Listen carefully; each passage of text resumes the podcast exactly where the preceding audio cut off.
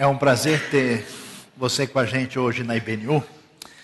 Ah, e nós vamos ter a oportunidade de refletir um pouquinho sobre a palavra de Deus hoje, ah, de maneira que isso venha nos ajudar a compreender aquilo que ah, Deus tem para a nossa vida nos próximos minutos que vamos estar aqui. Ah, nós vamos pensar sobre só com tempestade Deus opera na cidade. E talvez você imagina, né, que quando tem tempestade, realmente um monte de coisa opera na cidade, árvore caindo, um monte de coisa que acontece, né?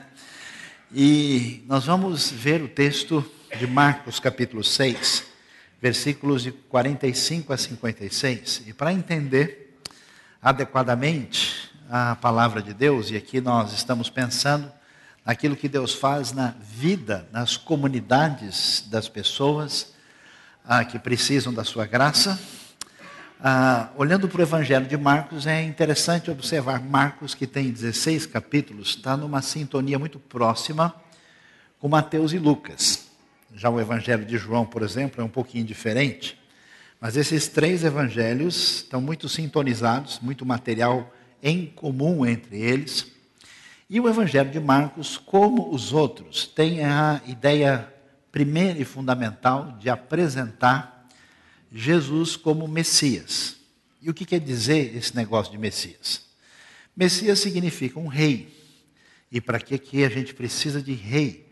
Qual é o sentido dessa expressão?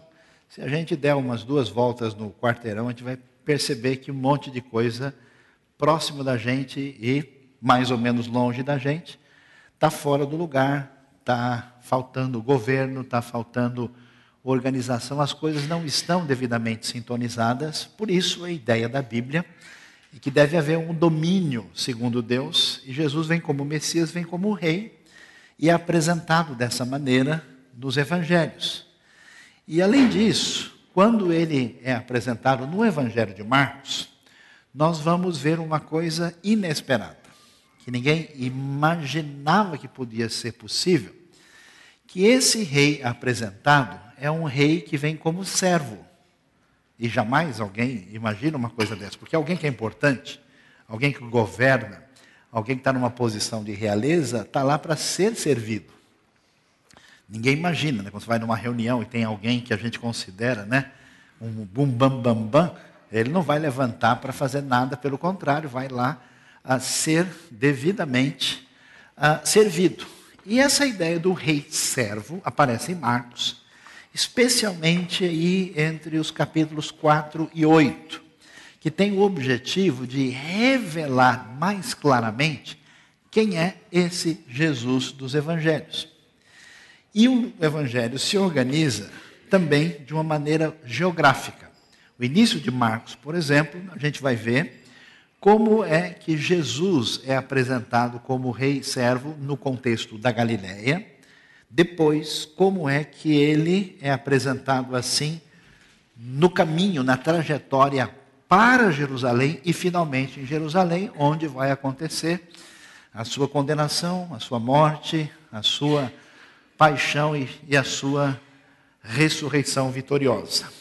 E nesse contexto, a gente vai encontrar Marcos 6, que é um capítulo, inclusive, bastante longo, do verso 45 em diante. E para entender o que aparece nesse texto, é necessário a gente ver o que está acontecendo no texto imediato. Aliás, se você quer ler a Bíblia, que é uma ideia muito interessante, inclusive, né? Ah, e quer entendê-la adequadamente, você sempre precisa ver o que, vem antes e o que vem depois. Às vezes a pessoa pega um negócio no meio do caminho e não entende direito. Então, esse versículo 45, que começa o trecho que vai falar da tempestade, que sobre a qual até a gente cantou bastante agora. Antes do 45, a gente a aritmética já nos ajudou, dizendo que tem o 44, 43 e assim, né? Voltando. E nesse ah, contexto vai aparecer que história? A história que envolve os discípulos de Jesus diante de uma multidão quando acontece a multiplicação dos pães e dos peixes. Os milagres de Jesus vão ser extraordinários, vão mostrar que Jesus é esse rei messiânico, vão mostrar que ele é divino, vão comprovar uma série de situações, mas os seus discípulos estão sofrendo para entrar em sintonia com Jesus. Aliás, eles estão lá reunidos e Jesus começa a falar e a multidão começa a se juntar, um monte de gente aí com as suas demandas e necessidades imediatas, tal. E os discípulos chegam para Jesus, Jesus, ó, o tempo está passando, essa galera vai dar problema, esse pessoal vai ficar com fome, é melhor o senhor dar um jeito de mandar o pessoal para casa.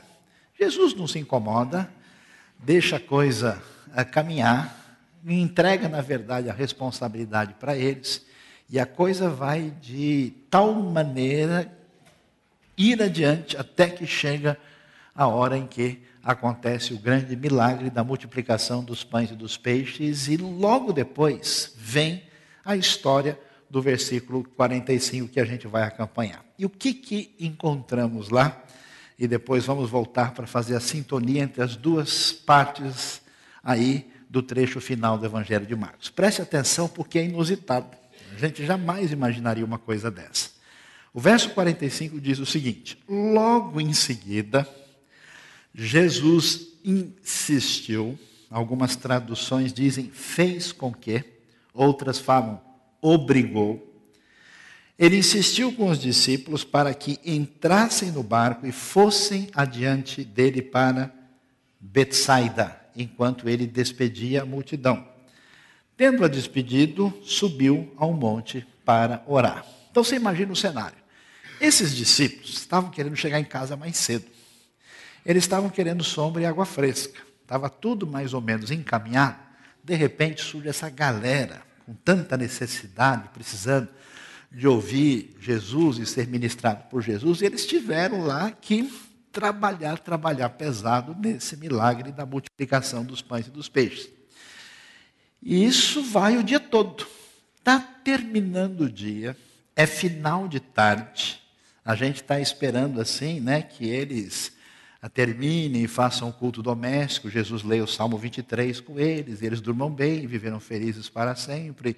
E assim todos, né, termina o the end e a gente fica tranquilo e até dorme em paz depois de ouvir a história, mas o negócio não vai nessa direção.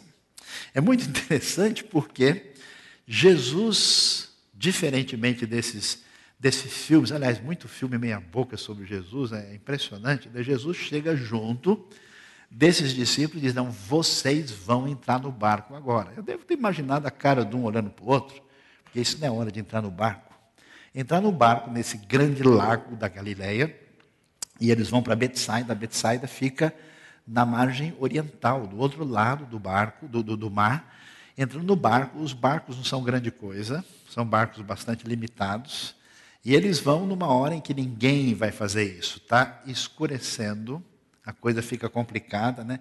De noite todo mundo, todo mundo é uma bênção de noite. Os irmãos já perceberam, né?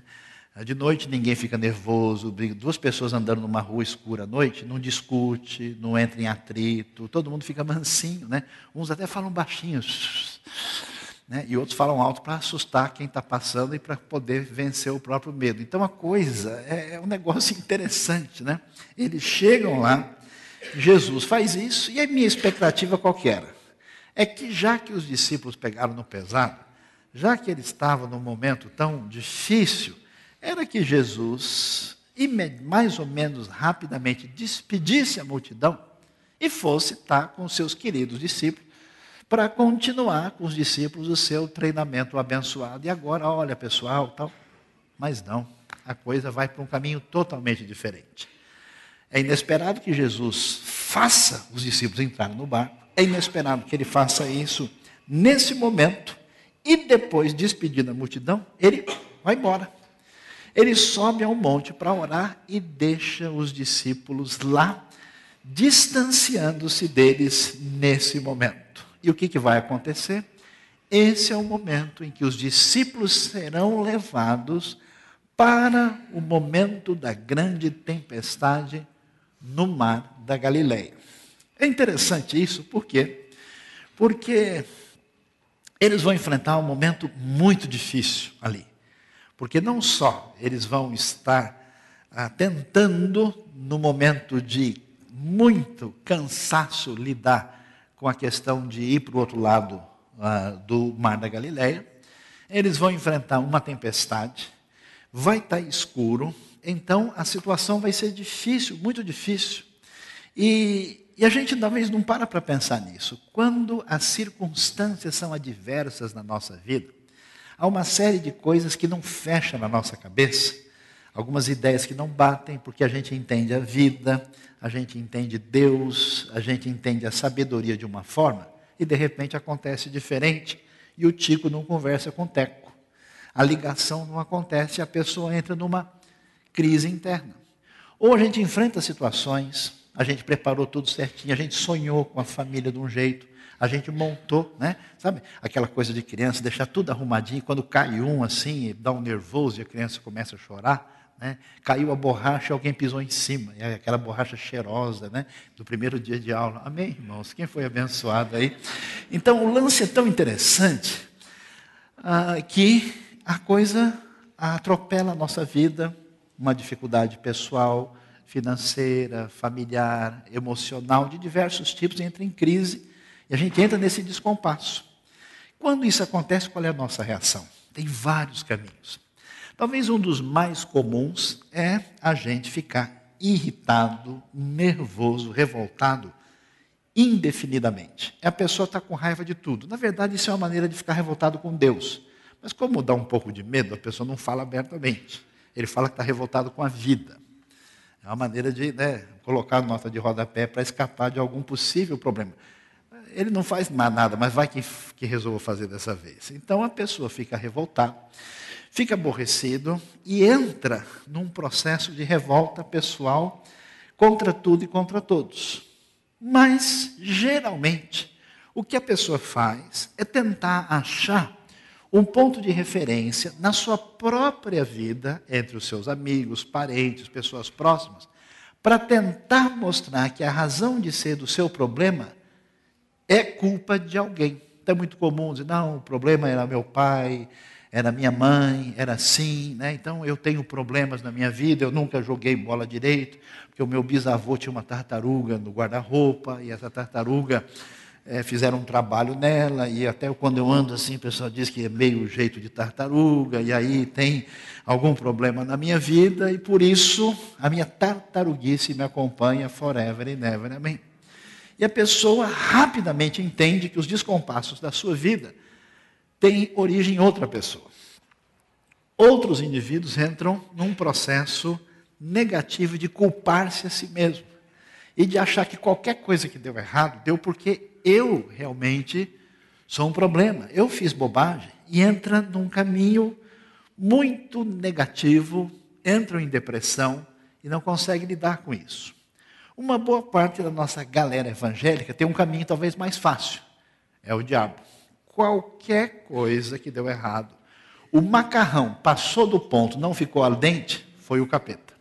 O demônio sorrateiramente entrou, pegou ali pelo fundo da panela um demônio anti-Itália, que se manifestou, que compromete toda a gastronomia saudável da realidade paulistana. Vejo que muitos estão se sentindo abençoados aqui, né?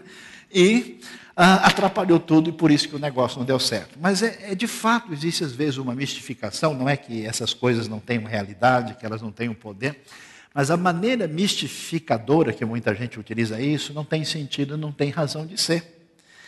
E muitas vezes a gente não para para pensar e não está na nossa agenda de compreensão da realidade que quem trouxe a dor, a ferida, o sofrimento, o momento difícil na nossa vida foi o próprio Deus.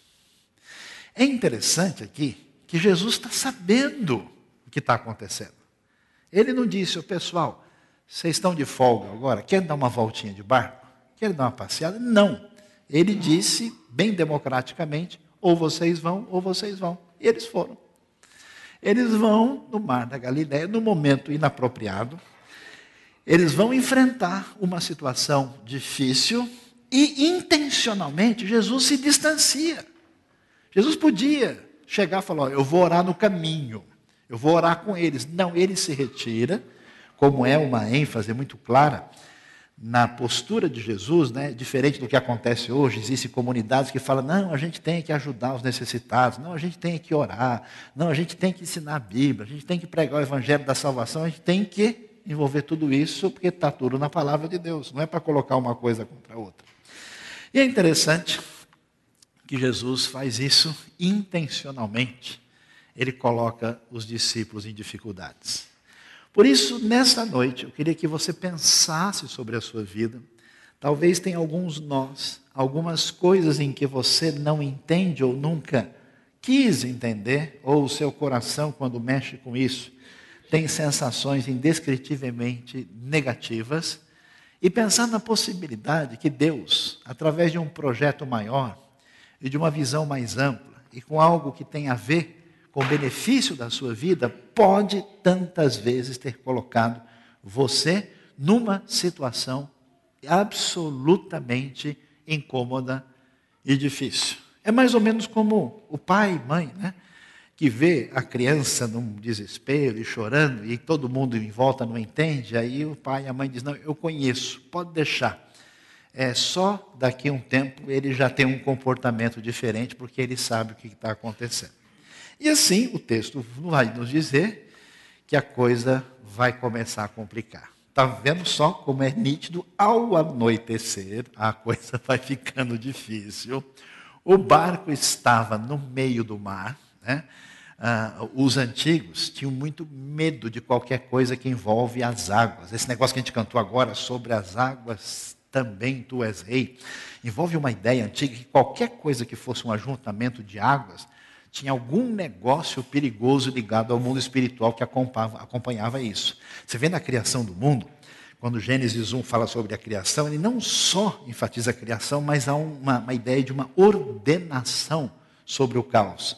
O Espírito de Deus pairava sobre a face das águas. E se fala lá sobre o abismo, o famoso terrom, que aparece na língua original, que evoca toda essa questão de, de, de de insegurança e de ameaça que pode trazer o caos no meio do cosmos.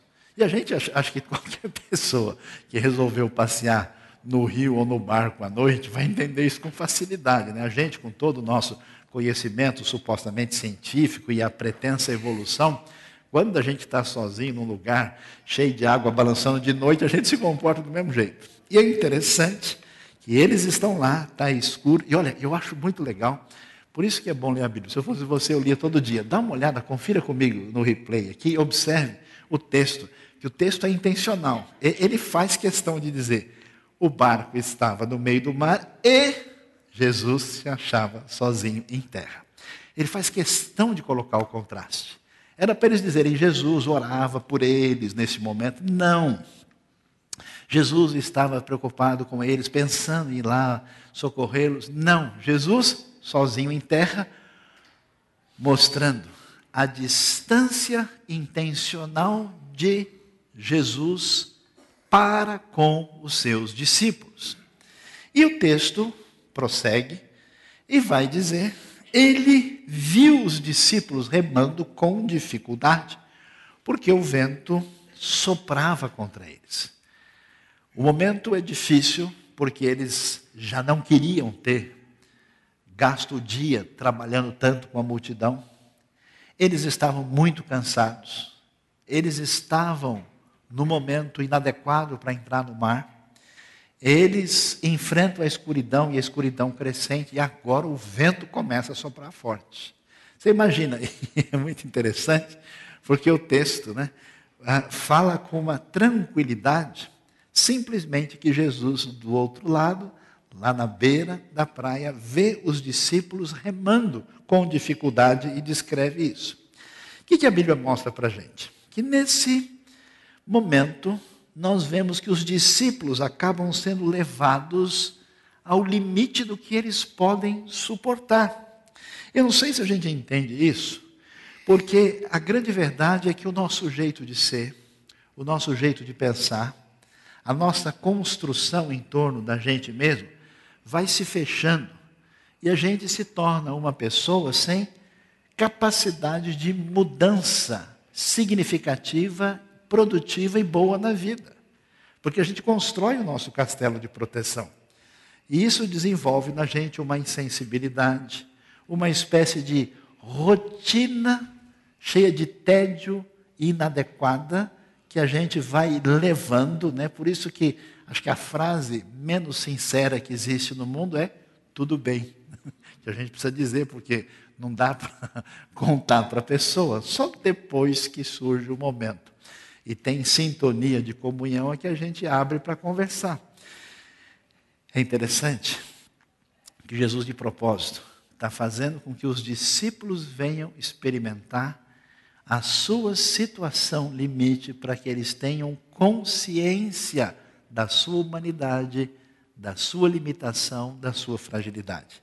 A gente entra num processo, né, às vezes, de quase que de alienação, de uma visão equivocada sobre nós e sobre a vida, a não ser que Deus, na sua bondade, nos encaminhe para o meio do mar para enfrentar uma bela tempestade.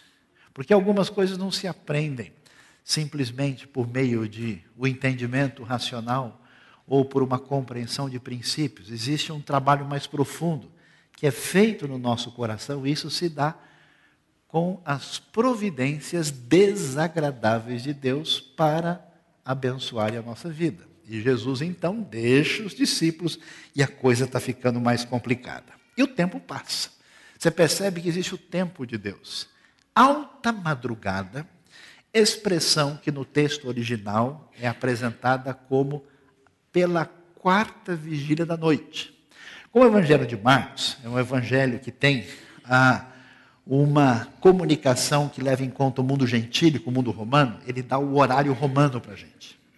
E esse horário romano divide a noite em quatro partes, cada uma delas de três horas.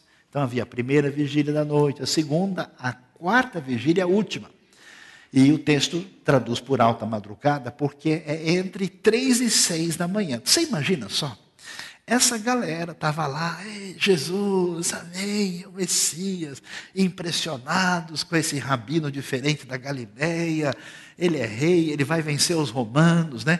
Esse pessoal talvez está imaginando, puxa, quando ele sentar no seu trono lá em Jerusalém, eu quero, no mínimo, ter o banquinho do lado. Né? Quando ele estiver fazendo o seu reino, eu quero estar tá lá presente. E Jesus começa a deslocar a realidade, dizendo: pessoal, vocês não entenderam nada. A questão não é macro, é micro. A questão, a questão não se dá por meio de uma compreensão, de uma estratégia, de uma questão abstrata, de um reino. O problema começa dentro da gente. As coisas têm que ser equacionadas aqui.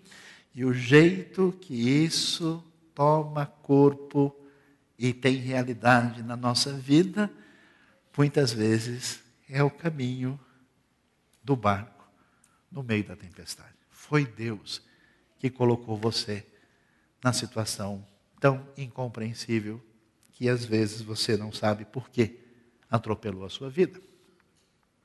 Quatro horas da manhã, imagina esses caras estão desesperados, porque passaram o dia todo, entraram no momento inapropriado, e o pessoal sabe, o vento começa a aumentar, começa a escurecer, a galera começa a ficar com medo o negócio. E o pessoal deve ter falado, e Jesus? Ah, eu acho que ele já vem. Né?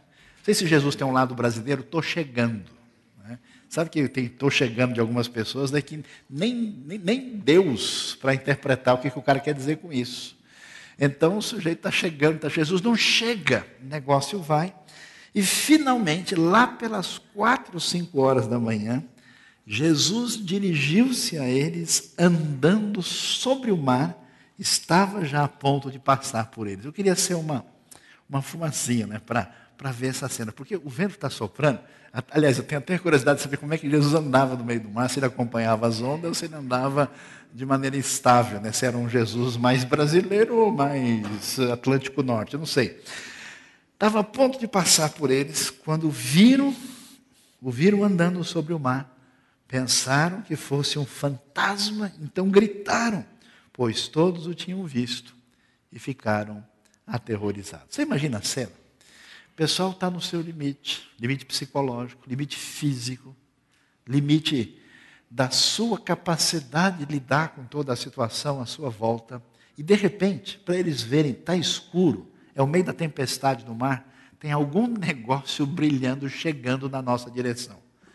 Jesus vem chegando, esses discípulos ficam apavorados, eles já ouviram tanta história de pescador, já ouviram tanta história de gente que estava no mar e viu isso e viu aquilo. E de repente vem um negócio meio brilhando, claro, em cima das águas, eles desesperados, esses homens barbudos, acostumados ao trabalho pesado, gritando lá: socorro, fantasma! Deve ter sido uma cena assim muito peculiar. E eu fico impressionado porque é o que acontece com a gente. Deus, às vezes, deixa com que a gente atinja situações limites. Que a gente entre num processo em que a nossa luta parece maior do que a gente mesmo. E nesse momento, o que a gente faz é achar que quando o Senhor está chegando perto, a gente pensa que é um fantasma. Fantasma é uma maneira simpática do texto tratar o assunto, porque na linguagem do brasileiro comum é uma assombração. Você imagina só, Jesus vem chegando, e a pergunta que a gente levanta para a nossa vida hoje, quando será que talvez você, no momento em que a sua cabeça perdeu a conexão de entendimento com a vida, no momento que o seu brilho nos olhos da sua relação com Deus diminuiu, no momento que a sua fragilidade tomou conta de você e Deus se fez presente por meio de uma situação que você nunca entendeu, você, diante da presença do próprio Jesus, simplesmente o chamou de fantasma de assombração. E é isso que os discípulos estão fazendo desesperados. E Jesus chega nessa hora, que é a hora limite em que os discípulos não conseguem mais lidar com a situação, atingiram o ponto final. E Jesus chega, e é interessante o que acontece. Mas Jesus imediatamente lhes disse: coragem, sou eu, não tenham medo. Então subiu no barco para junto deles, e o vento se acalmou e eles ficaram atônitos. O texto chega, chega a, a chamar nossa atenção ironicamente. Por quê? Porque essa palavrinha que vocês virem aí imediatamente, a palavrinha eufis, do texto original, ela aparece 45 vezes no Evangelho de Marcos. É uma característica de Marcos para mostrar a ação rápida e efetiva ah, do Messias, servo, em fazer a obra de Deus. Só que a última coisa que a gente está vendo nessa hora é algum imediatamente. Na hora de entrar no barco, Jesus manda e se distancia. Na hora que o barco vai, ele fica orando à distância. Na hora que o bicho começa a pegar, Jesus fica vendo lá da praia. Não sei se ele gravou e colocou no YouTube. Na hora que a coisa vai ficando complicada, só depois, a coisa começou na manhã, atravessou o dia, entrou na madrugada, na alta madrugada, agora que ele chega, o texto diz o quê? Imediatamente. Por quê? Porque existe o imediatamente de Deus. Existe a hora certa da ação de Deus depois que a situação limite tomou conta da nossa vida, porque Deus tem um propósito e um objetivo nisso, para quebrar as suas defesas, para quebrar os seus preconceitos, para quebrar o seu orgulho, a sua autocentralidade, a sua pretensa capacidade de entender e resolver tudo, a sua insubmissão a Deus e a sua sabedoria. Jesus chega e eu acho muito especial a maneira como ele chega. Ele chega e a primeira atitude deles é segurar as pontas da instabilidade emocional que tomou conta dos discípulos. A primeira palavra de Jesus é coragem, tenham ânimo, sou eu, não tenham medo. Aí Jesus sobe do barco, e aqui a gente vai abrir uma janelinha, porque o texto de Marcos como ele é sucinto em vários aspectos, ele não dá detalhamento. Mas quando você lê os textos paralelos, os textos paralelos vão deixar muito claro que Jesus então deu ordem ao vento e o mar para que eles se acalmassem e eles, na mesma hora, se acalmaram. E nesse momento, os discípulos admirados, maravilhados, dizem o quê? Quem é este que até o vento e o mar lhe obedecem? Por que, que isso é tão valioso? Por que, que isso é tão especial? E os discípulos aqui ficam atônitos. Por quê? A gente não sabe quem Jesus é. Eu acho interessante, conheço gente da igreja, de muito tempo de igreja.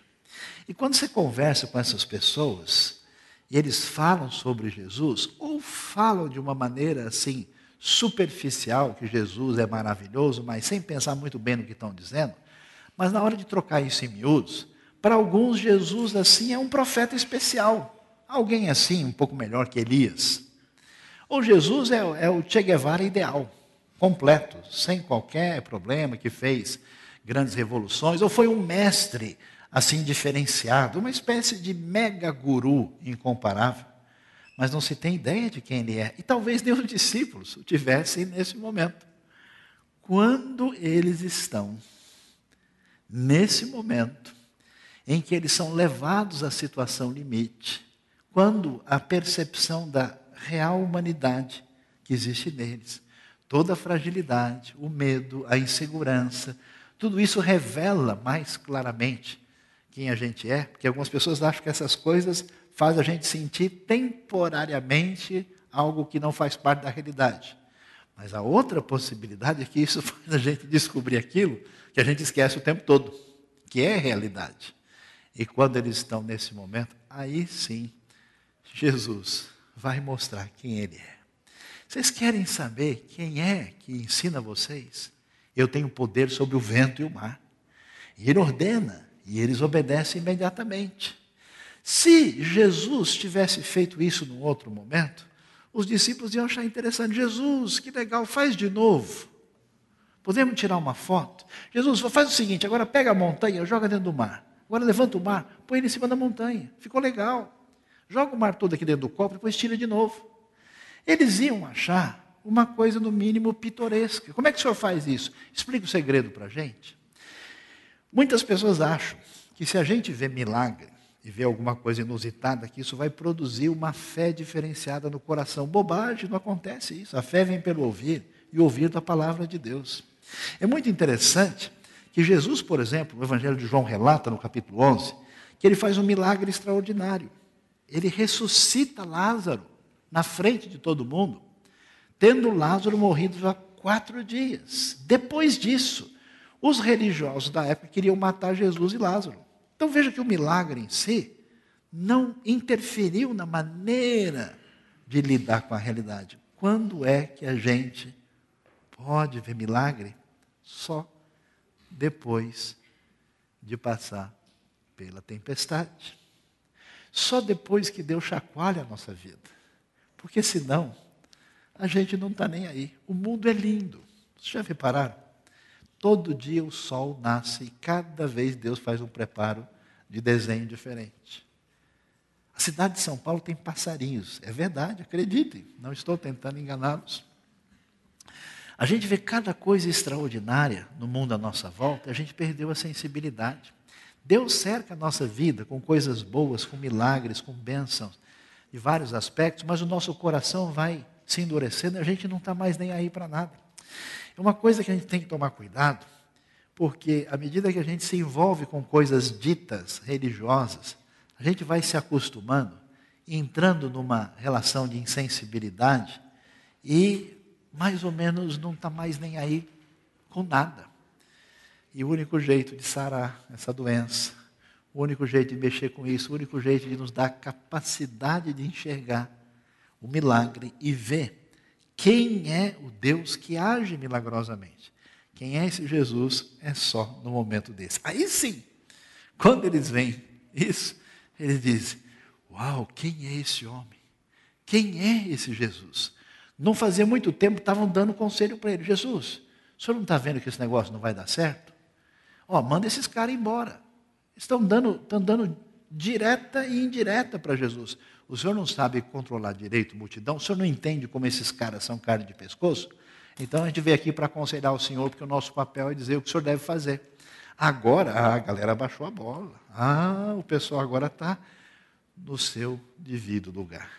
Quem é Jesus na sua vida? Quem é Jesus para o seu coração? Qual é a revelação de Deus para o profundo do seu ser, mediante aquilo que Deus revelou tantas vezes no momento de luta pessoal muito profunda. Jesus se revela e aí a gente vai começar a entender a razão de tudo isso. Por que será que Deus tem que fazer as coisas de maneira difícil? Não seria mais fácil Jesus, Deus mandar uma mega injeção celestial de bênção, espiritualidade, dar em você de noite, por no outro dia você ficar gente boa e a coisa está resolvida? Por que é que Deus trabalha dessa forma? Qual é a razão que os discípulos precisavam disso? Interessante que agora, no versículo 52, o texto de Marcos vai revelar. Ele vai dizer: Pois eles não tinham entendido o milagre dos pães, o coração deles estava endurecido.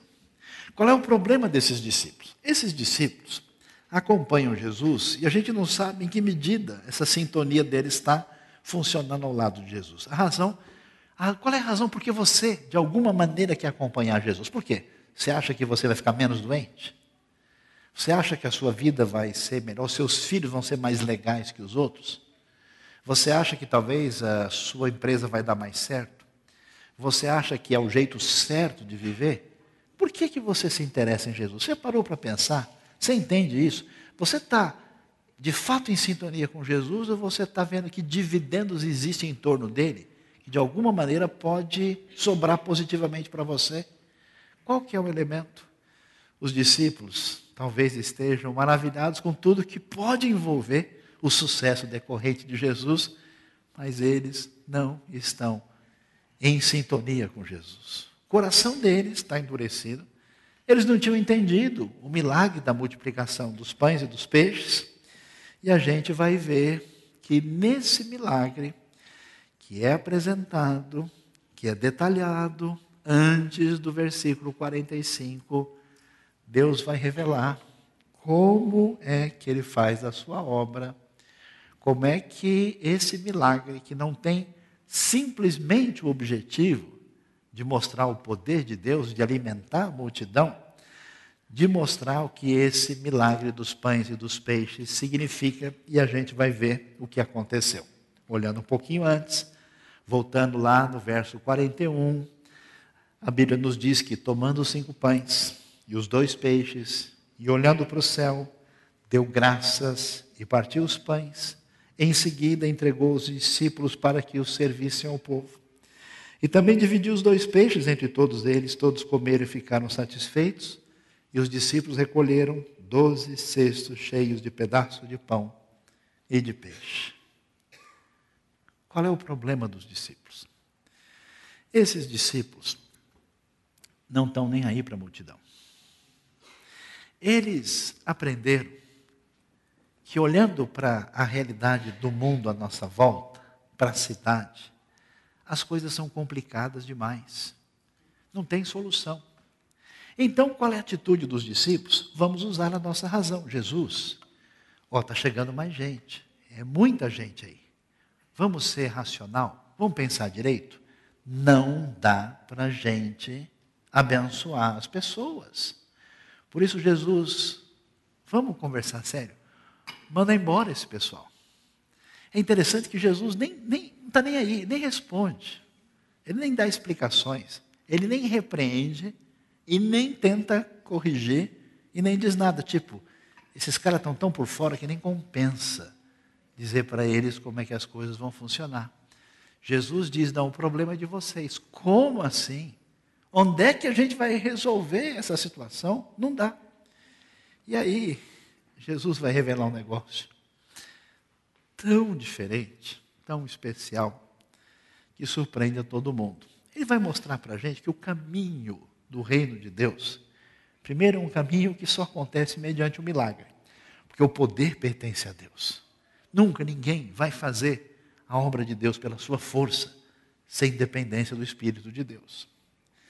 Segundo, ele vai mostrar que Deus não trabalha pelo caminho que a gente imagina que é o caminho que vai resolver. É, se a gente resolver o problema do armamento mundial, se a gente resolver o problema da estrutura, mudar o esquema da sociedade, se a gente tiver leis melhores, se a gente fizer, as coisas serão resolvidas. Não são. Porque o problema mais profundo é de outra natureza. Por isso, em vez de trabalhar com ideias, que às vezes a gente tem, né? Ah, que se consertasse. Ah, se eu tivesse num, num país melhor, mais evoluído. Ah, se eu tivesse em tal situação, as coisas seriam melhores. Eu acho tão, interessante a Bíblia. A Bíblia é show. Era uma vez um rapaz com os colegas dele, no momento assim chave da vida, jovens conhecia o Deus de Israel, aguardava um futuro, e de repente, chega a notícia de que a guerra está vindo. A guerra vem, e vem chegando. Os babilônios começam a se aproximar, eles entram, destroem Judá, invadem Jerusalém, destroem a cidade, destrói o templo do Senhor, acaba com tudo. E eles que tinham tantos sonhos, pensavam em ir tão longe, são levados como escravos. Eles vão para a Babilônia, ele teria muita razão para dizer: ai, por que, que Deus permitiu isso? O que, que vai ser da gente agora? Se Deus existe, por que, que acabou com tudo? Onde está o Senhor? Esses rapazes não pensam assim. Eles sabem que a fidelidade deles diante de Deus não será abalada e eles vão arrebentar a boca do balão da Babilônia. É Daniel e os seus amigos que são levados como escravos de guerra. E lá, quando teve o mega fuveste babilônico, número um, eles passam na frente de todo mundo, arrebentam a boca do balão e não ficam chorando para ninguém. É impressionante. É absolutamente diferente a maneira. Então, qual é o caminho que a gente vai encontrar? Jesus vai dizer o seguinte: sabe de uma coisa? A solução para a dor do mundo, para a perdição espiritual, para o sofrimento, para tudo que vocês veem que existe na multidão, está na mão de vocês. Mas Deus, como é que eu vou fazer isso? A resposta de Jesus é: Eu só quero uma coisa. Eu quero saber o que é que você tem. Só isso. É impressionante.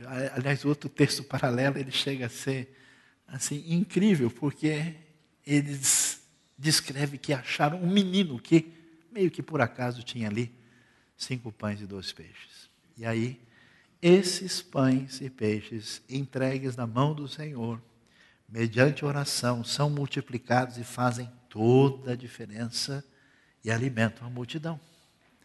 Eu acho impressionante como as coisas extraordinárias que mudam a vida das pessoas aconteceram por meio de contato pessoal, individual de gente que fez diferença. Talvez você olhe para você, você olha o que, que eu vou fazer de diferença? Como assim eu vou mudar? E a proposta da Bíblia é exatamente nesse caminho. O que foi que Deus deu para você? Cadê o seu pão?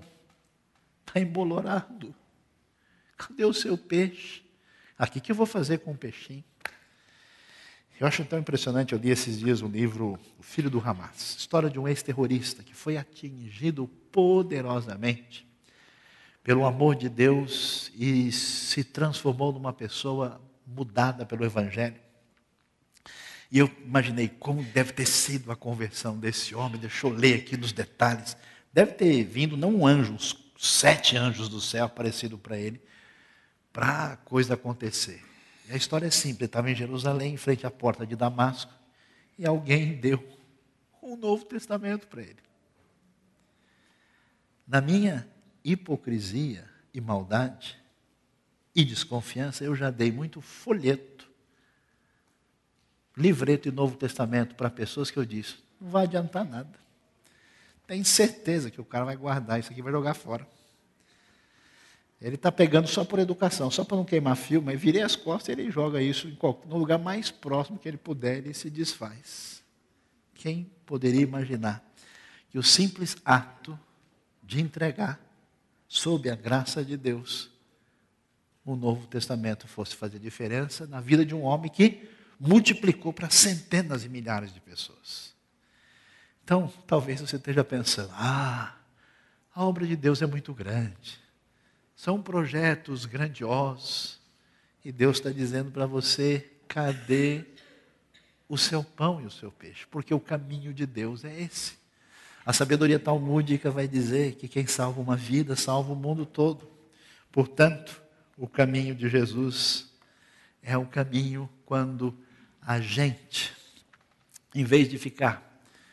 Eu acho impressionante como você conversa com o povo de Deus hoje. Eles têm explicação para tudo.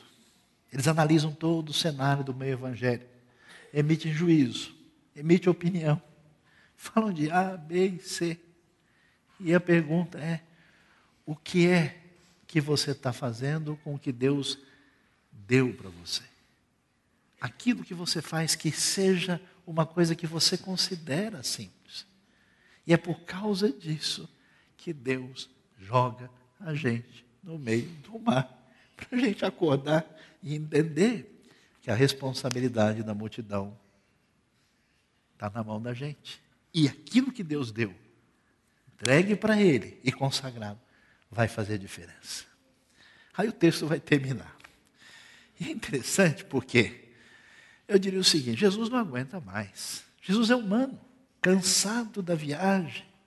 Ele sentou à beira do poço, lá em João 4, e teve sede. Jesus está cuidando dessa multidão, e a multidão é multidão grande, mais de 10 mil pessoas, só de homens eram 5 mil. Esse pessoal dá um trabalho danado. Esse pessoal não tem a etiqueta assim, maravilhosa na hora de comer pão e peixe. Jesus tem que organizar tudo, ensina, ele está cansado. Ele vai gerenciar a situação com os discípulos. Ele passou a noite em oração, foi cuidar dos discípulos, atravessou o mar, chegou com eles ali no barco, fez todo o trabalho maravilhoso. Agora eles vão para o outro lado, descem. Jesus, Agora chega, Jesus. Vamos no resort do Mar da Galileia, porque é hora da gente tomar um descanso. Afinal de contas, a agenda do reino já está boa, hoje já encheu bastante. Depois de atravessarem o mar, chegaram a Genezaré e ali amarraram o barco. Logo que desembarcou, o povo reconheceu Jesus. Eles percorriam toda aquela região e levava os doentes em macas para onde ouviam que ele estava.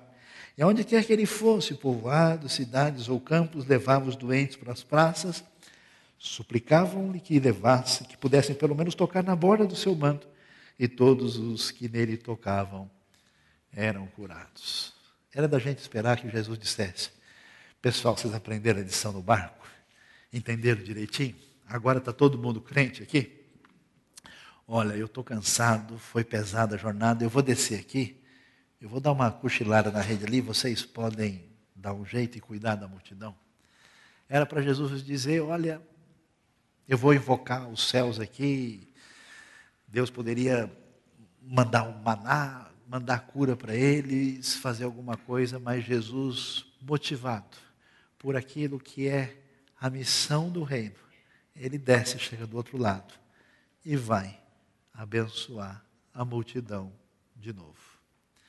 Eu não sei como é que tem estado a sua vida. Eu não sei onde é que talvez você perdeu a sintonia. E a sua relação com Deus e com aquilo que Deus quer de você está afastada. Pode ser que você não está entendendo um monte de coisa, o seu coração está machucado, está fora do lugar. Eu convido você nessa noite a sintonizar o seu coração com o Senhor com a graça de Deus, entender que aquilo que atinge a nossa vida não é uma coisa sem nexo, sem lógica. Deus está por trás e nos permite enfrentar situações em que Ele nos ensina, para que a gente entenda que o caminho da bênção na missão do reino passa pelos cinco pães e dois peixes da nossa vida no reino de Deus. Que Deus abençoe a nossa vida abençoe o nosso coração. E eu queria que a gente orasse nesse momento e a gente entendesse Aí só queria enfatizar o último slide aí, rapidamente, voltando.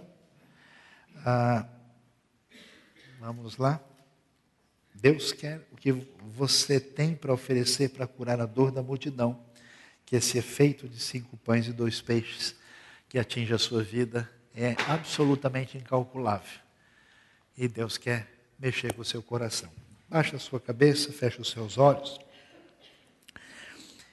E se você entende que a palavra de Deus tem uma razão de ser para você, para o seu coração, eu queria que você orasse com toda sinceridade diante de Deus.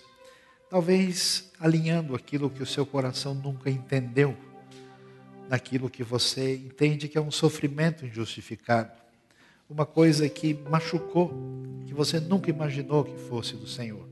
Talvez você tenha gritado durante um bom tempo que fantasmas estão à sua volta e Deus está cercando você.